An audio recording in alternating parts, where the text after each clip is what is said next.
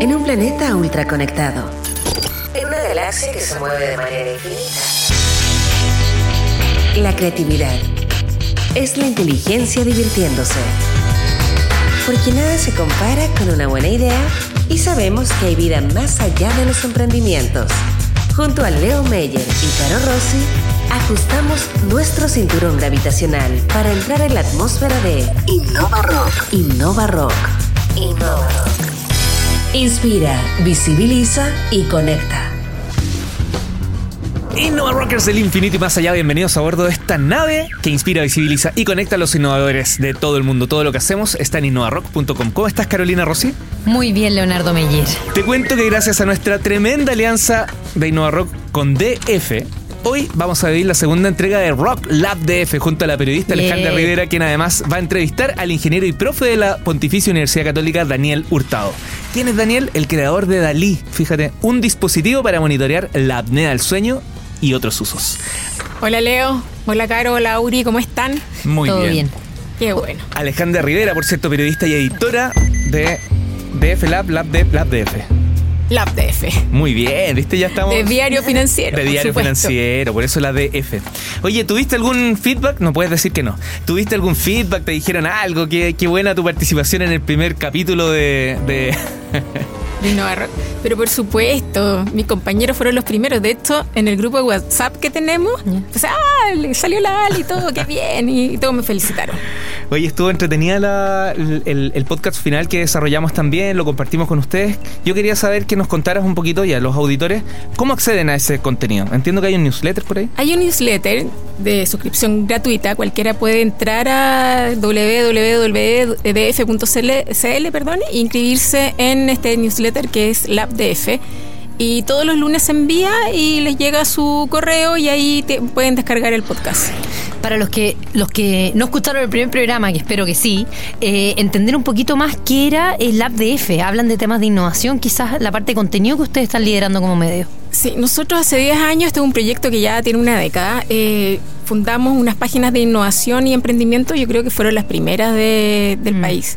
Y como DF tenemos una apuesta súper importante en desarrollar este tipo de temas de investigación y desarrollo, innovación aplicada, de acercarlo también un poco a la industria, ¿no? Y de resaltar emprendimiento, sobre todo historias buenas de emprendimiento. Y esta sección básicamente apunta a eso, o sea, son dos páginas que salen los lunes y también tienen su versión online, por supuesto, así que quedan todos invitados a verla. Así que suscríbanse al newsletter. Vamos a tener una interesante conversación con Daniel Hurtado, que es académico de la Escuela de Ingeniería e Instituto de Ingeniería Biológica y Médica de la Universidad Católica. Él tiene varias patentes y lo que ha hecho durante los últimos años es innovar en dispositivos médicos. Aquí estamos con nuestro invitado, Daniel Hurtado, él es académico de la Escuela de Ingeniería e Instituto de Ingeniería Biológica y Médica de la Universidad Católica. Hola Daniel. Hola Alejandra. Bueno, él es un innovador, tiene varias patentes, ha inventado muchas cosas y estamos con él porque queremos que nos hable de su último logro. De, me contaron que tu historia era bien entretenida, que partiste en el fondo con un foco inventando una cosa y en el camino te diste cuenta de que eh, necesitabas eh, reformular el- la, la innovación. Cuéntanos un poco de eso. Así es. Bueno, la historia en innovación empezó un poco después de que yo llegué a la Universidad Católica, donde de académico, y mm, en, en un correo que llega a un grupo de investigadores que trabajamos en el área de ingeniería biomédica, un kinesiólogo nos, nos menciona la necesidad de reunirse con alguien que supiera sobre biomecánica. Y justamente esa era mi especialidad, es hasta el día de hoy mi gran especialidad científica. Entonces, primero dejé pasar este correo, después lo mandó e insistió de nuevo. Entonces dije, bueno, está bien, es, es mi área, voy a juntarme con él. Le escribo, le digo, juntémonos a tomar un café y resulta ser una persona muy simpática, pero además de mostrarme un problema que era bien concreto, que eran los niños que usan tubos de traqueostomía. Y el tubo de traqueostomía es un tubo que se pone acá justo en el cuello, ¿no es cierto? Se hace una apertura y pasa por la traqueostomía y entonces estos niños respiran por ahí. Y este era Felipe Damianes, el nombre de esta persona, este kinesiólogo. Entonces Felipe me cuenta esta necesidad, me dice, hay varios niños que tienen problemas, que a veces se les tapa el tubo y les cuesta respirar y sería súper importante hacer algún dispositivo, una innovación que pudiera alertar de estos problemas. Y entonces a mí me pareció de partida algo súper innovador, muy, muy aterrizado, muy una necesidad que venía desde, desde el área médica. Y dije, perfecto, inventemos algo. Y nos pusimos a trabajar y entonces así fue como desarrollamos un dispositivo que se llama el Track Flow. Y TrackFlow lo que hace es, es un pequeño medidor que se pone alrededor de este tubo sin taparlo, pero que te va diciendo cuánto aire entra y cuánto sale por minuto. Y entonces con eso teníamos una medida de cuánto estaba respirando el paciente. Ahora, lo que pasó es que fuimos a validar esto a Eso, Estados fuiste Unidos. a Estados Unidos, ¿no? ¿Y ahí qué pasó? ¿Te juntaste con un académico en una universidad y algo te comentó? ¿Qué pasó? Cuéntanos un poco de eso. Sí, bueno, mira, eh, patentamos esta invención, después eh, ganamos algunos concursos también desde la universidad, la Fundación COPEQC también nos apoyó y con, es- con ese eh, proyecto pudimos seguir desarrollándolo y entonces eh, lo llevamos a Estados Unidos para mostrárselo a varios médicos y, y como que no se mostraban tan convencidos. Tuvimos, no sé, unas 7, 8 entrevistas y de repente en la entrevista número 9 llega un médico que es mucho más honesto y nos dice, Daniel, esta invención es interesante, pero el público que tú tienes es demasiado reducido, nunca vas a poder salir al mercado con un mercado tan pequeño. O sea, era un tamaño de mercado. Era un Igual era una, una invención super power, era bien social para pacientes enfermos que tenían una necesidad súper particular. Absolutamente. Ahora, me llama la atención cómo un ingeniero se mete en temas de dispositivos médicos. Eso también es, una buena pregunta. Yo soy ingeniero civil en mi vida pasada. Me dedicaba a calcular estructuras, puentes y edificios. Y la verdad es que me di cuenta que lo que me apasionaba a mí era mucho la mecánica, era entender físicamente cómo se deformaban las cosas, cómo flujos, por ejemplo, en, en ríos o en cañerías iban andando y todo. Y después en eso hice mi doctorado en ese tipo de modelación, mucho de modelación matemática, de entender la, la física y la mecánica. Y después dije quiero aplicarlo a algo muy complejo y ahí encontré la biomecánica. Dije en medicina hay tantos problemas abiertos. Y efectivamente no es algo tan común. Los ingenieros, sobre todo en Chile, no se conoce mucho esta interacción, pero en muchas partes del mundo ya es una carrera que es muy popular, la ingeniería biomédica. Y ahí llegaste al Instituto de Ingeniería Biológica y, Y Médica médica. de la UC. Y Exactamente. ahí empezaste a investigar este tipo de dispositivos, etcétera. Exacto. Yo soy de hecho uno de los fundadores del instituto. O sea, llegué Ah. a Chile a fundar el instituto junto con un grupo de académicos. Bueno, volviendo un poco a tu invención, me gustaría saber cómo siguieron en, en la ruta con ese, cuando volviste a Chile con esa invención que tú dijiste, pucha, no tengo mercado, ¿qué hago? Bueno, ¿Tiraste la toalla? ¿No tiraste la Casi, toalla? casi hubo un minuto en que lo pensé, tirar todo y volver a, a la investigación más pura y más tranquila. Y, pero no, justamente este médico nos dijo, mira, lo que me parece interesante es que estás midiendo parámetros respiratorios que no tenemos hoy en día cómo medirlos y que si lo hicieras en una en los pacientes normales, no los que tienen el tubo de traqueotomía, esto sería un producto muchísimo más interesante.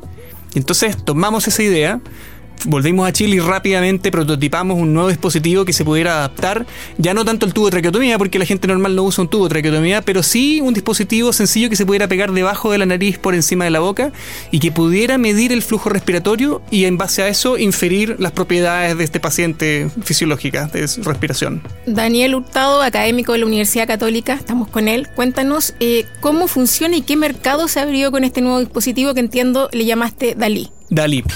El, nuestro dispositivo DALI, que es un monitor respiratorio, que mide frecuencia respiratoria en forma no invasiva, es decir, yo no necesito meterme con ningún tubo hacia las narices del paciente, sino está por fuera, y además en forma continua, o sea, 24/7 midiendo si es que es necesario. Este dispositivo eh, está pensado para ser utilizado en los hospitales, sobre todo en pacientes que salen de una operación grande. Y entonces, por ejemplo, eh, cirugía, cirugía bariátrica u otro tipo a la, a la- a la espalda, etcétera, ¿no es cierto? Y estos pacientes generalmente tienen mucho dolor después de la operación.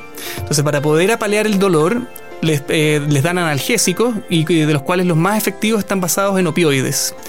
El problema es que los opioides pueden deprimir el sistema respiratorio. ¿Qué significa eso? Que pueden cortar de alguna manera las señales que manda el cerebro a los pulmones para que respiren y eventualmente se paran. Pueden dejar de respirar. Exacto. Y podemos llegar a un paro respiratorio en el peor de los casos. ¿Y ese es un problema frecuente en los pacientes operados? Es un problema. La depresión respiratoria en distintos grados ocurre en la mayoría de los pacientes que están tomando ciertos analgésicos, sobre todo basados en opioides. Lo que pasa es que hay algunos, una población de riesgo, que de alguna manera responde mucho peor y por lo tanto se deprime rápidamente y puede incluso dejar de respirar. El problema es que si esto no se captura a tiempo, este paciente puede entrar eh, en condiciones mucho más graves, eventualmente daño cerebral y finalmente la muerte si es que no es capturado a tiempo. Y eso es justamente lo que resuelve nuestro dispositivo, que es capaz de eh, capturar en muy poco, eh, yo diría que casi en segundos, pero en menos de un minuto, poder decir este paciente dejó de respirar o está respirando una frecuencia muy baja que es riesgosa. ¿Y este dispositivo es único a nivel mundial? Hay, existen otros competidores, pero nosotros tenemos bastantes ventajas en el sentido que eh, nuestros competidores muchas veces miden otras cosas que no son el flujo respiratorio. Entonces, por ejemplo, uno podría atorarse y hay, hay dispositivos que miden cómo se está moviendo el pecho, o por ejemplo, la oximetría de pulso, que mide cuánto es el nivel de oxigenación de la sangre. El problema de esas medidas es que son muy tardías. Como cuando tú tiras a la piscina, dejas de respirar, pero todavía hay oxígeno en la sangre, entonces no te estás muriendo en el minuto mismo. Nosotros, al medir el flujo respiratorio en forma directa, capturamos ese evento rápidamente, en cosa de segundos, y eso es lo que nos hace bastante novedosos. ¿Y cuál es el mercado que hay? ¿Cómo se te amplió el mercado un poco? Bueno, piensa que el, el mismo médico que nos, nos propuso esta idea inicialmente, no la idea, pero el problema, digamos, nosotros tr- salimos con la idea, me dijo, piensa tú que hay 50 millones de personas que entran a un pabellón en Estados Unidos y que después pasan a una sala de recuperación, donde la mayoría de ellos va a tomar algún tratamiento para el dolor, analgésico, y muchos de esos baseados en opioides. Entonces hay un mercado que es gigante. ¿Cuánto tiempo llevas ya con esta investigación y cómo la financiaste? Bueno, esta investigación ha sido financiada por la Universidad Católica, por Fondo Semillas, por la Fundación COPEQC, que a todo esto tiene su concurso eh, joven, investigador joven, que cierra ahora en pocos días, así que los invito Ah, también a falta ver poco. eso. Falta muy poco, es un muy buen concurso. Y también por Corfo. Corfo Innova también nos financió y hasta el día de hoy hemos seguido con, con ese tipo de financiamiento. Ha sido un proyecto que ha durado dos años y medio, te diría la parte del monitor respiratorio después del track flow, o sea, el DALI son dos años y medio de desarrollo. ¿Y en qué etapa están ahora? En este minuto estamos en estudios eh, en los hospitales, un pi- estudio piloto, pero en el hospital de la FACH tenemos una colaboración con el departamento de anestesia allá y lo estamos ya probando, hemos eh, medido en más de 50 pacientes y planeamos medir en unos 50 más. Una última pregunta, Daniel. Eh, me gustaría saber eh, cómo te interesó hacer innovación aplicada, porque la mayoría de los científicos eh, siempre se dice que optan por el paper. En este caso, tú lo que hiciste fue, estás transfiriendo una tecnología, una invención y la estás llevando al mercado. ¿Por qué te gusta esta área particularmente? Mira, yo te voy a decir por qué me gusta, pero sí hay un paper, acaba de salir. Ah, Nosotros bueno, publicamos un paper además. que se demoran más en salir. Lo que pasa es que son más difíciles de, de sacarlos porque hay propiedad intelectual. Pero después de que mandamos la patente, publicamos los resultados, que también es importante. ¿Por qué me gusta? Porque siento que puedo tener un impacto a corto y mediano plazo en la sociedad y de alguna manera transferir toda esa ciencia que nosotros hacemos en el laboratorio y ver que en el fondo puede ayudar gente hoy o en un futuro cercano. Muchas veces hay investigaciones mismas, incluso mías, que a mí me gustan mucho y las sigo haciendo, pero que quizás su transferencia, o sea, que lleguen a ser un beneficio para la sociedad, no va a ser tan inmediato. Entonces yo creo que yo como científico veo esto como un portafolio, digamos, de distintos niveles de investigación, unos que son más aplicados, más transferibles, otros que son a más a largo plazo. Es un poco las inquietudes que tengo y lo, inquieto que soy yo también en cuanto a, a tener varios proyectos al mismo tiempo. Daniel, queremos agradecerte, muy interesante todo. Eh, y bueno, te agradecemos por participar en el espacio que tiene eh, Diario Financiero, específicamente LabDF en Innova Rock. Y estaremos contigo, ojalá, en una próxima oportunidad. Excelente. Agradecemos entonces a Daniel Hurtado, académico de la Escuela de Ingeniería e Instituto de Ingeniería Biológica Biológica y Médica de la Universidad Católica. Muchas gracias Alejandra. ¿Qué es la nave Innovador? Innovador es una nave espacial de 780 metros de largo por 190 metros de alto que alberga a cerca de 1.200 personas. Entre tripulación, científicos y emprendedores de todo el planeta. Innovador. Despegamos en 1999 y en estos momentos vamos De regreso a la Tierra. de regreso a la Tierra.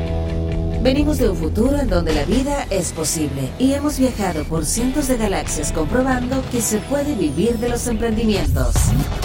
La nave Innova Rock emite su señal online las 24 horas con una cuidada selección musical que recopila lo mejor y más variado de los últimos 30 años. Pero además, la tripulación de la nave Innova Rock ha dejado un legado importantísimo para las futuras generaciones.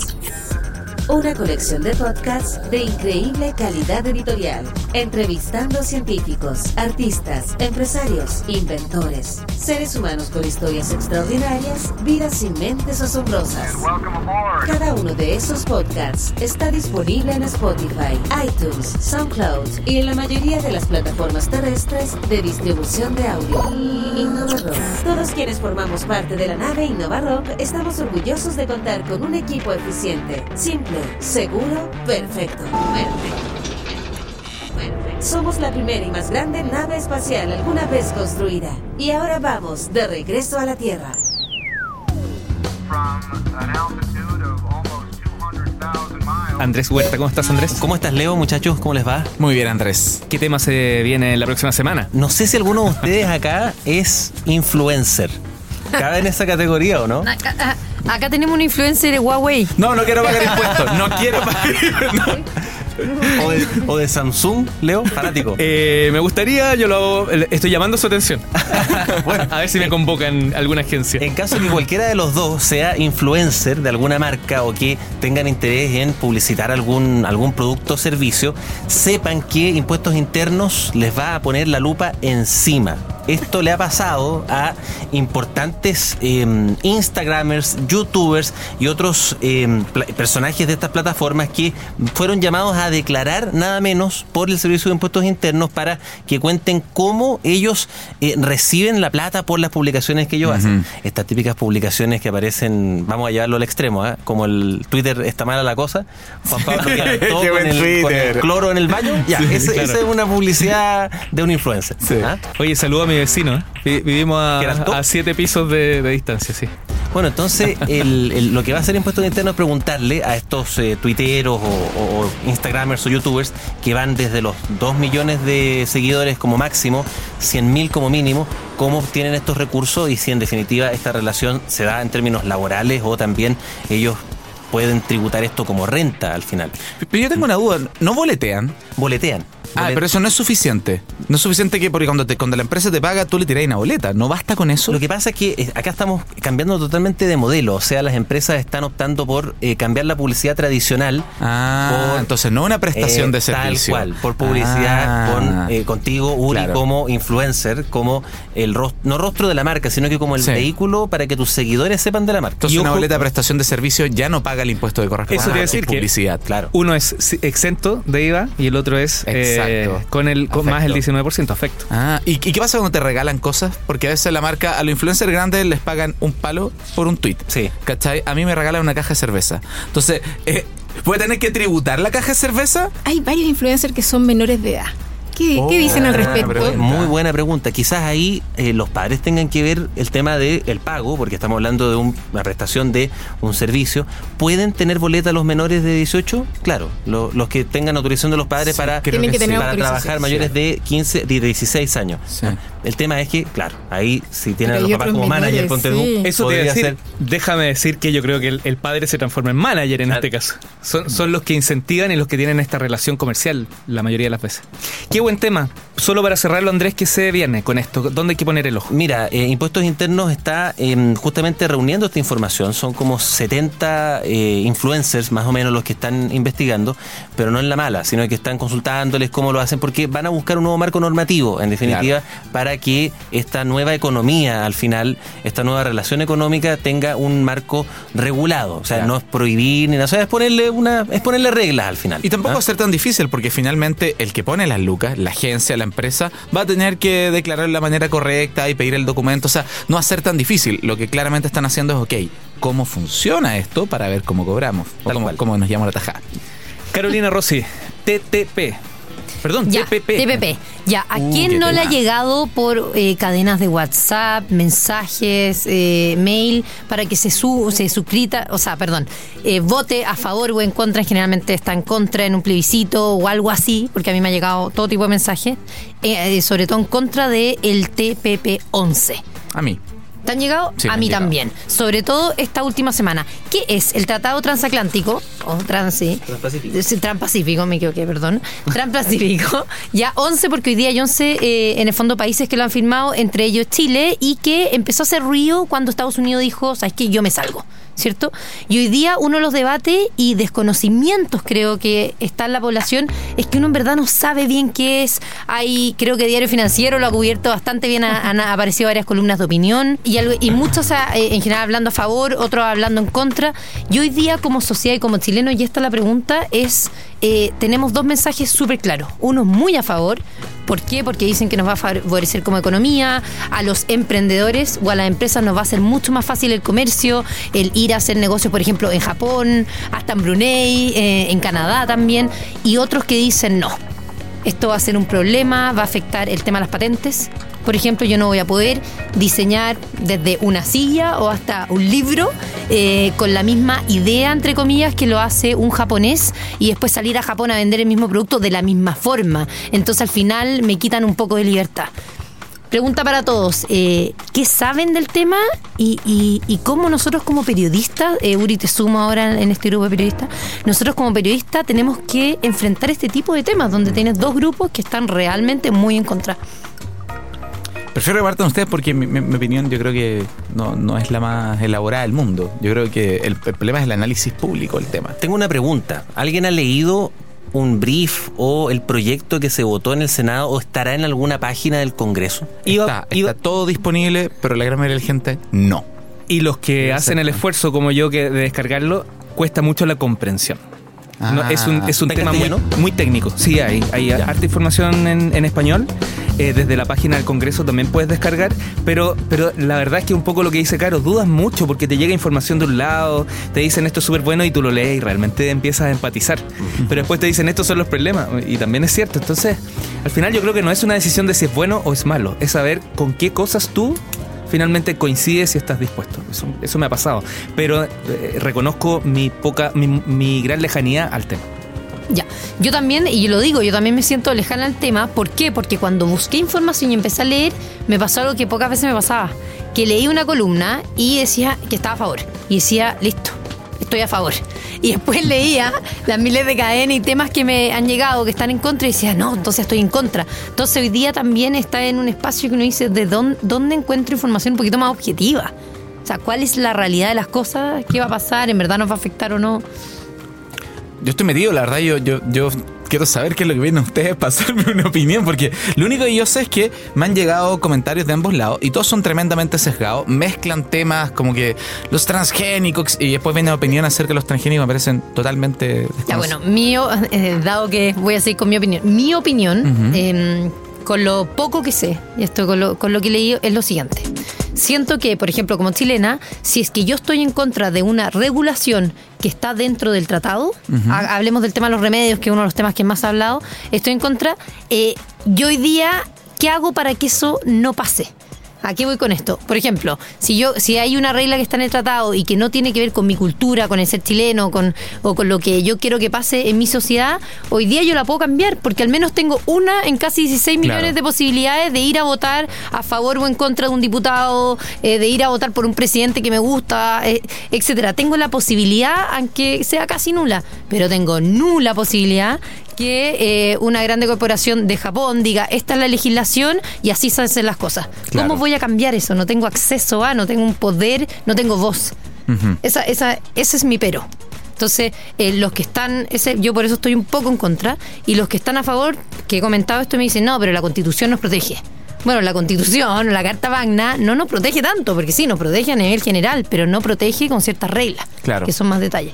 Esa es mi opinión hoy día, nuevamente, para nada experta, un poco como ciudadana de calle. Ahora, eh, quiero que Leo, ¿cuál es tu tema? No, mi, mi, mi tema para, para compartir es eh, la querida, personalmente, Alianza del Pacífico, un tema que hemos desarrollado mucho aquí en Innova Rock. Tenemos gente cercana que ha estado trabajando muy fuertemente vinculado con el área de innovación y emprendimiento de la Alianza del Pacífico.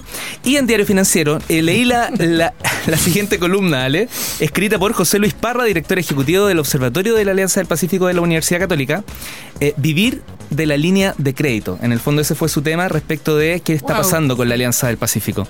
Una de las tareas pendientes tras ocho años de funcionamiento es que está viviendo un punto de inflexión, vive un poco de lo que ha generado la Alianza del Pacífico muy bien como marca, han hecho muchas cosas, pero muy poco ruido. Hoy día tienen tres acciones que atender. eh, o van a, van a tomar tres acciones para atender sus problemáticas. La primera, una estrategia al año 2030 con los 25 grupos de trabajo. O sea, cómo nos coordinamos para trabajar bien con ellos. Eh, van a pensar si suman o no un nuevo socio. Son cuatro, recordemos México, Co- México, Colombia, Perú, Chile. Y, eh, y ya Ecuador ¿Y- está golpeando la puerta, ah, yo quiero estar ahí, ya. Y eh, comunicar mucho mejor lo que han realizado, que yo les decía. Entonces, les, les pregunto a ustedes, como tú lo, lo, hablabas del TPP, Pepe. En este caso de Alianza del Pacífico, otro, ot- otra forma de unir, trabajar colaborativamente. Bueno, hablemos el impacto de la Alianza del Pacífico, más allá de los números que ellos mismos están entregando hoy día y que quieren que trabajemos un poco como lo hace la Unión, la Unión Europea, ¿cierto? Que nos movamos libremente. Eh, creo que este año está marcando un hito porque tienen, y esto me importa mencionarlo, un evento en Estados Unidos. En septiembre, a inicio de septiembre, la Alianza del Pacífico, liderado en este caso por Perú, tiene la cumbre de estos países que va a ocurrir en Stanford. Y tan, tan, tan así que, Leo, nada, yo no sabía que quieren integrar un nuevo miembro. Si no, es que quieran, tienen que discutir el que ya le están pidiendo que se abran. Ah, es parte de los mira. nuevos desafíos. Entonces, es- expuse los tres desafíos, uno de ellos es ese, definir si lo hacen o no lo hacen. ¿Les parece que sería bueno abrir la puerta a otros? Bueno, yo creo, yo creo que sí. Bienvenido a Ecuador, si es Ecuador. Y, y solo para cerrar el tema de lo que están haciendo este 2019 como alianza, creo que han acelerado mucho de todo esto que salía, que yo no me leí la columna, pero un poco de lo que están hablando de la estrategia. Están este año ha mostrado la red de inversionistas que tienen, ha mostrado el proyecto Acelera P con aceleradoras, han hecho el tema también de las visas para emprendedores. Andrés, Ale, eh, ¿la Alianza del Pacífico es una fuente es recurrente dentro de sus pautas? Mira, hace un rato estábamos eh, revisando la, la prensa peruana y justamente RPP mostraron nota súper interesante acerca de lo que nos ganarían en crecimiento este año. O sea, Perú está con mejores proyecciones que Chile. Va a tener, según Consensus Forecast, que es uno de los más importantes, digamos, fuentes de, proyecciones económicas, 3,4% este año y Chile estaría en torno al 3%.